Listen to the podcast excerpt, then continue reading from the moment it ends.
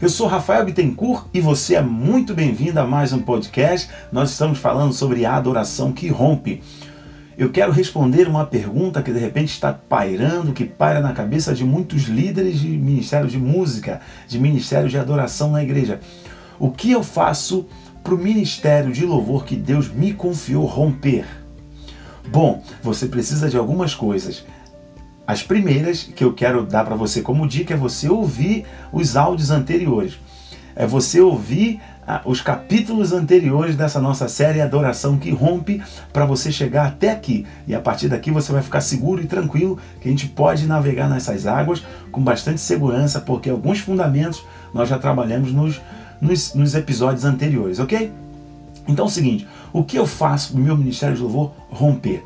Primeiro, o Ministério de Louvor eles têm que, ele tem que estar tá ligado à visão da igreja. Ministério de Louvor não é um corpo à parte. Ministério de Louvor é a linguagem da igreja sendo cantada é a roupa da igreja sendo cantada, é a pregação do pastor sendo cantada, ah, é, é, é, o evangelismo da igreja sendo cantado. O ministério de louvor ele tem a, a capacidade de traduzir toda a visão da denominação através da música. Me causa estranheza quando eu chego a uma igreja e eu vejo um ministério de louvor sem critério.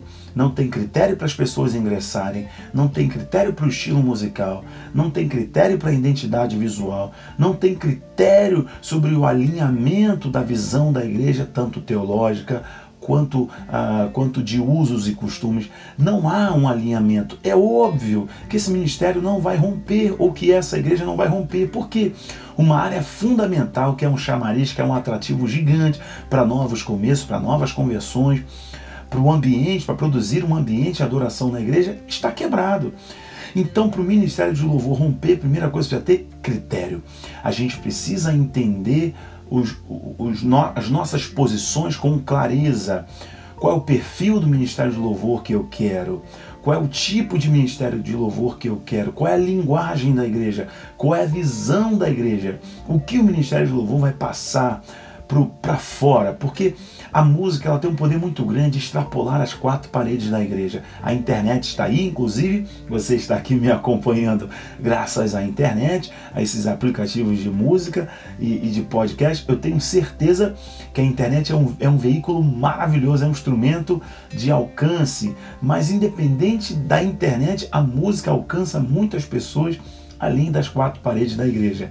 E o interessante é que nós estamos vendo no mundo como um todo grandes igrejas, grandes ministérios, grandes comunidades acontecendo, extrapolando os limites das quatro paredes, mas porque o, a música canta o que a pregação diz, o que o visitante fala, o que o, o voluntário fala ao receber um visitante. Então a igreja está toda alinhada na sua visão. Não adianta a minha igreja ser uma igreja tradicional e eu queria colocar os meus músicos tudo de calça apertadinha, cantando só worship e com chapelão, cordãozão, todo mundo de preto.